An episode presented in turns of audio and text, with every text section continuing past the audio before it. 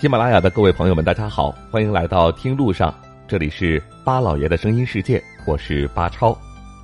今天我们的听路上节目当中啊，要给准备到西藏去旅行的老烟枪们带来一些提醒了。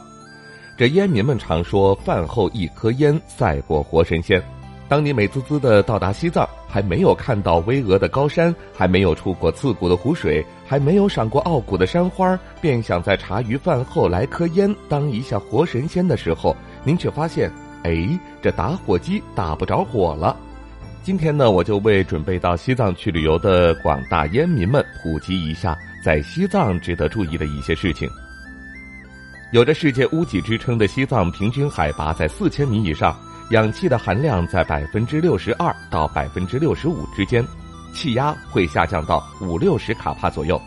而我们常见的打火机按点火方式可以大致分为滚轮火石打火和电子打火两种。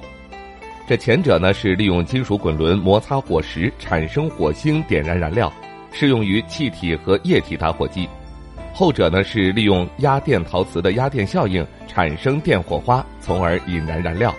通常只适用于气体打火机。西藏地区因为地处高原，氧气含量、气压压强和内陆地区差别较大，那我们常用的打火机往往会因为这两种因素出现打不着火的情况。所以说，您在藏区啊，想要当一个活神仙，最好呢还是准备一个高原打火机。当然，也不是所有的普通打火机都打不着火，在这儿呢，我们也不能以偏概全。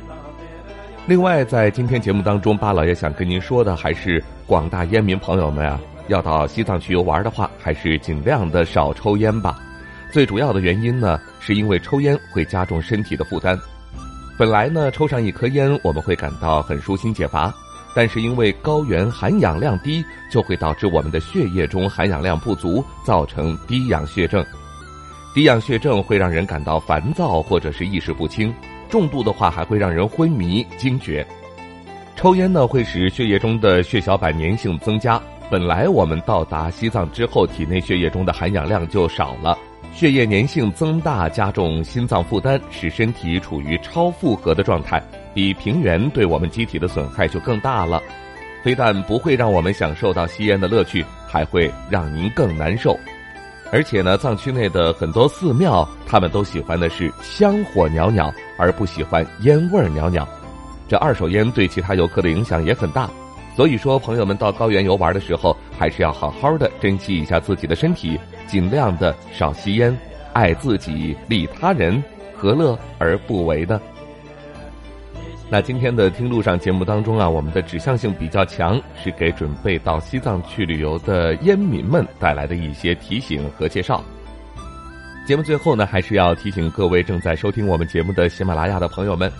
如果您想要在即将到来的三月份和巴老爷一起到雪域高原看桃花，赶快向下翻阅一下我们今天的图文推送吧，了解一下去西藏旅游的线路安排以及报名电话，期待着和大家同游西藏。